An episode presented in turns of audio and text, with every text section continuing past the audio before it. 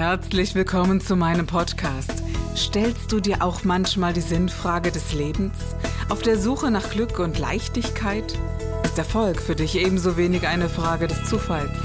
Wir reden über alles, was uns Menschen bewegt, im Kerstin Scherer Podcast.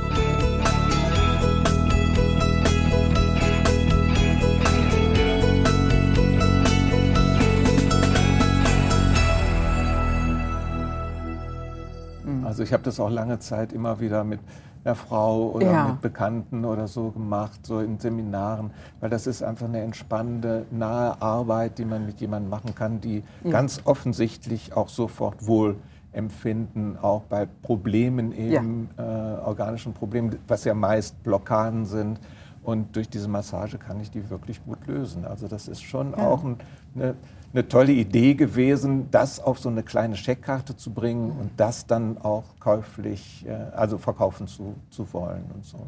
Das war früher, wirklich. In welchem ja, Jahr war das? 83. Mhm, genau.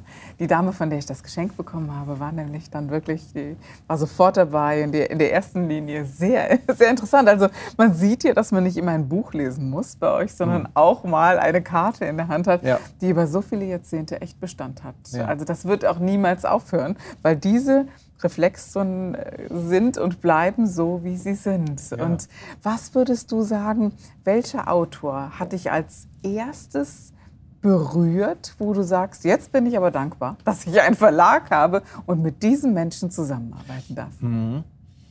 Also wenn du mich fragst, welcher Autor mich zuerst wirklich stark beeindruckt hat, dann ist es jemand anders als diejenigen, die mich im Verlag dann beeindruckt haben. Also der Richard Field, der hat ein Buch, ich ging den Weg des Derwisch geschrieben und das fand ich damals, wo ich immer nur mit Asterix unterwegs war ähm, und, und die anderen schon hochspirituelle Bücher gelesen haben, in, in, in auch so in Selbsterfahrungsgruppen und ich da immer nur lächelnd vorstand und da überhaupt nichts mit anfangen konnte. Und dann bin ich auf dieses Buch gestoßen und, ähm, und war völlig begeistert und hingerissen von dieser Geschichte, die dahinter steckte. Und äh, ich muss sagen, das war auch ein besonderer Moment, als ich dann 30 Jahre später ihn auch persönlich getroffen habe, in einem ganz anderen Kontext. Und wir haben dann auch ein Buch ähm, von ihm gemacht. Ähm, also es ist wirklich ähm, sicher, da war es der Inhalt und der Text, aber ich muss sagen, im Nachhinein durch die Begegnung mit den vielen Lehrern und ähm, wirklich auch weisen Leuten, die keine Lehrer geworden sind oder keine Lehrer werden wollten, das hat mich schon extrem inspiriert. Also das ist wirklich, ich fühle mich ja nicht so als Verleger, aber ich fühle mich als ein Begnadeter von so viel Weisheit und mh, mm, Lebenszugewandtheit, die viele Autoren doch mit den Büchern in den Verlag und vom Verlag in die Welt reinbringen. Das ist wirklich schön.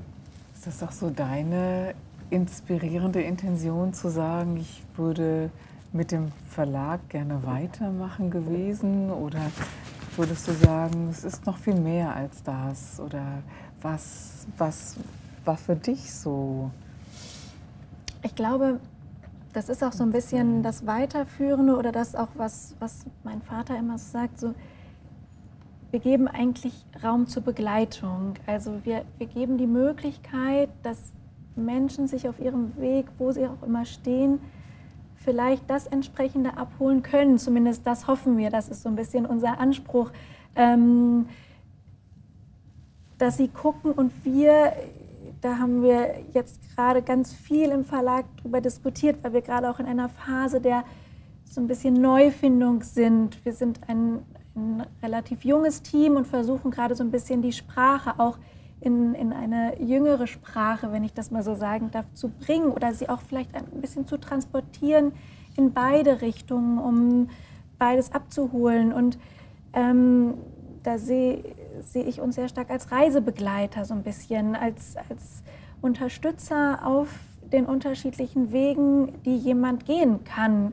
Ähm, sei es jetzt in der Persönlichkeit oder sei es auf dem spirituellen Weg oder sei es auch auf einem Gesundheitsweg. Und ähm, ich finde, das ist schon ein, ja, ein, ein wunderschönes und auch wirklich ähm, dankbares Gefühl, was, was ich damit verbinde, ähm, die Möglichkeit zu haben, da über Texte oder andere Menschen oder einfach Inhalte in welcher Form auch immer ähm, vielleicht im besten Fall jemandem was mit an die Hand geben zu können.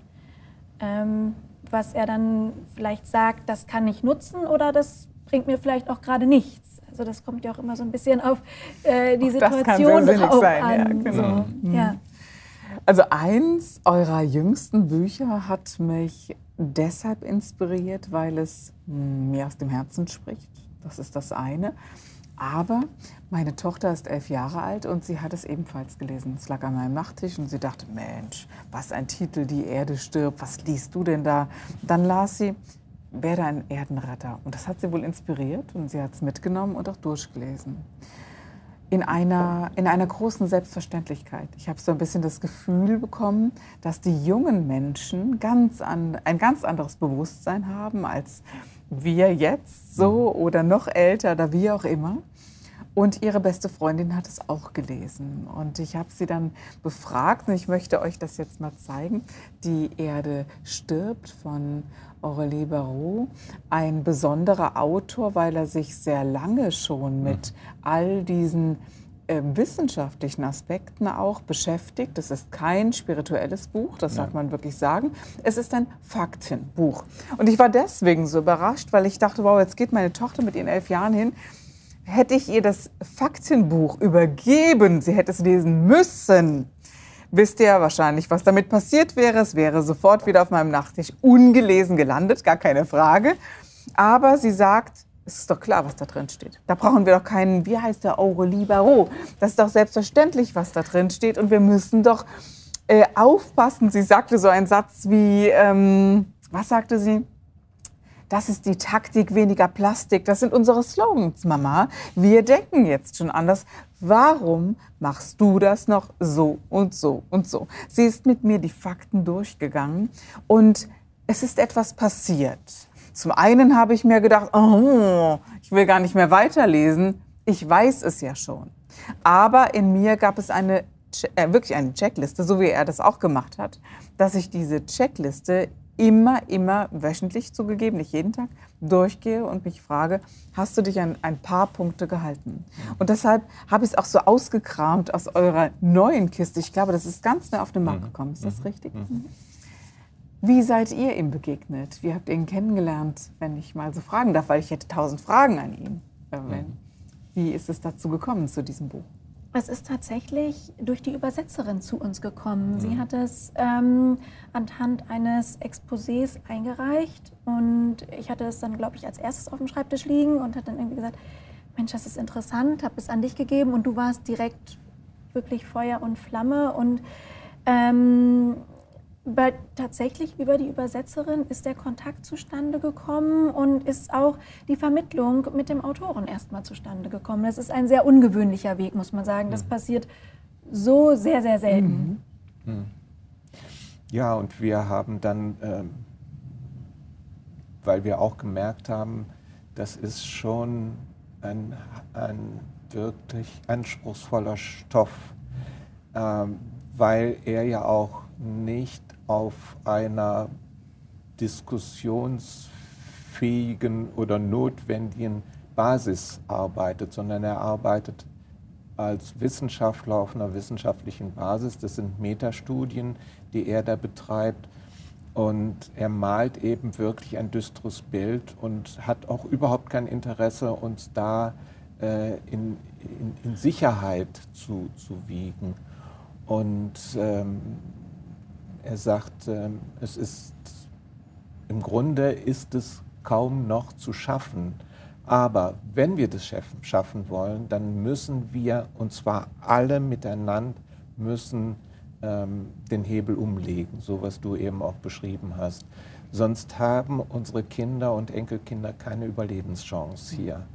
Und das ist, äh, also wir haben uns dann auch daran gemacht und haben das Buch quasi umgeschrieben in dem Sinne, dass wir jetzt auch Social-Media-Aktionen machen mit Hinweisen darauf, was man äh, stattdessen, also was man machen kann. Mhm. Und um das nicht so diese, diese, diese, sagen wir mal, diese Ausweglosigkeit stehen zu lassen. Denn diese Ausweglosigkeit ist auch nicht in seinem Sinne. Er möchte einfach aufrütteln, dass die Menschen sich zusammentun und ähm, sehen, wir können das zusammen schaffen, aber nicht in einem Gegeneinander und nicht in einer besserwisserischen Art, sondern in einer Verbundenheit, inneren Verbundenheit. Und da treffen wir wieder, witzigerweise, hm, ähm, der letzte Satz ist, äh, der Mensch wird sich der Poesie äh, wieder nähern oder er wird nicht mehr sein.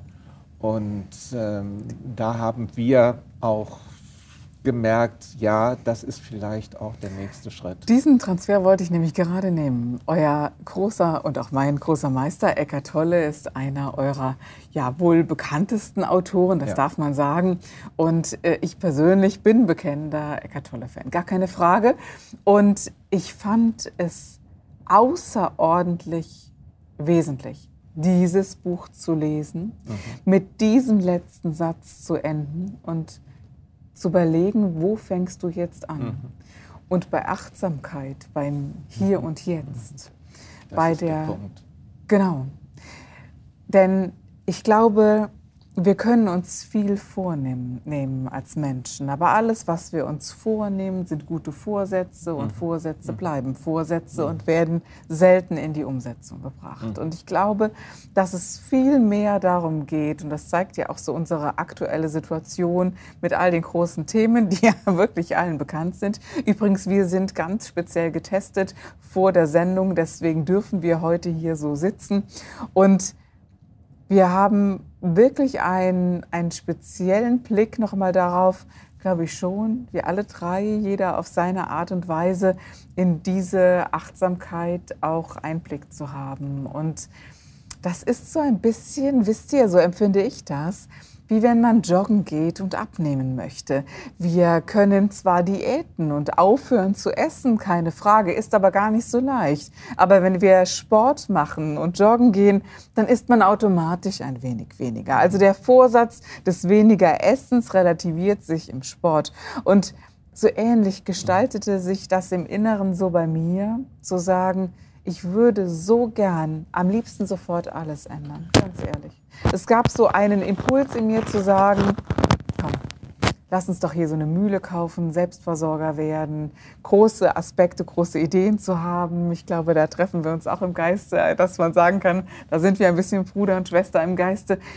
Was ist da möglich, mhm. um ein neues Leben zu gestalten, das sinnig und erfüllend sein kann?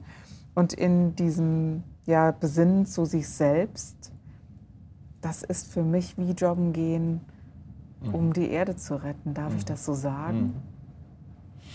Ja, also ich denke auch, das, was wir unter Achtsamkeit äh, uns vorstellen, das ist die Tür zu dem Wissen, zu auch dem praktischen Wissen, ähm, das wir brauchen, um Stück für Stück unsere unsere Verhaltensweisen zu überdenken und auch zu ändern.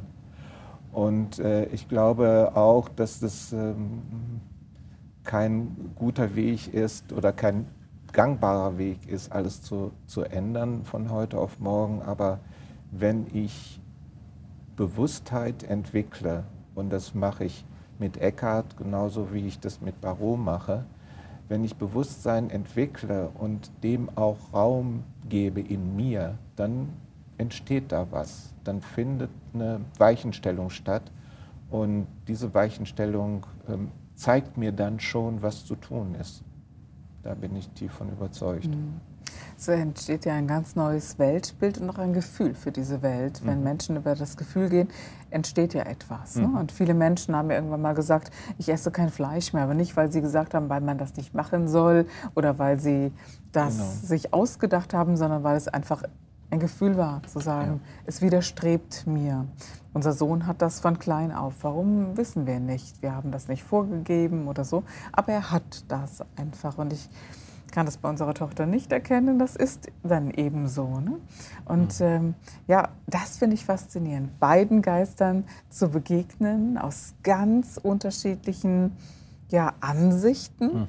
und dennoch überschneidet sich vieles. Mhm. Erlebt ihr das bei vielen eurer Autoren, die mhm. euch wirklich beeindrucken und sagen, das macht auch etwas mit mir? Da überschneiden sich Themen, Bereiche und so? Ja, ich glaube, das ist natürlich ein großes Privileg jetzt unserer Arbeit, dass wir mit vielen Menschen zusammenkommen, die, ähm, ja, die irgendwie was Besonderes auch verkörpern, sei es jetzt eine Botschaft haben oder etwas mh, vielleicht auch bewegen oder verändern wollen oder zumindest ähm, vielleicht auch schon viel eigene Entwicklung durchgemacht haben, die sie teilen können. Und ich glaube, dass wir da natürlich, ja, sicherlich hat jeder Beruf wunderbare Facetten, aber ich glaube, dass es so im, in der Verlagsarbeit kommt man natürlich mit sehr vielen, sehr spannenden Personen einfach in Kontakt. Und ähm, das hat unheimlich viele Facetten.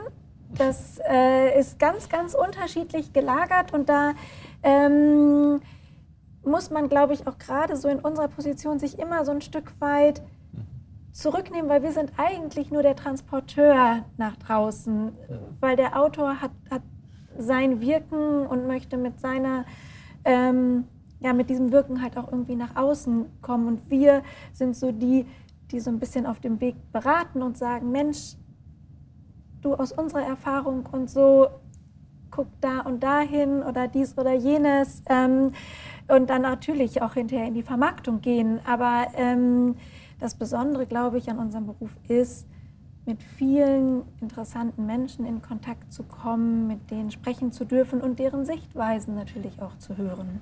Und Sie gehören ja auch zu einer Gemeinschaft an. Also wer beim Kamphausen Verlag dann auch mal veröffentlicht hat, ist ja auch Autor eures, äh, eurer mhm. Gemeinschaft. Ich mhm. finde, das ist auch immer etwas sehr, sehr Kraftvolles mhm. und Großes, wenn ich mhm. mich mit äh, Verlagen unterhalte.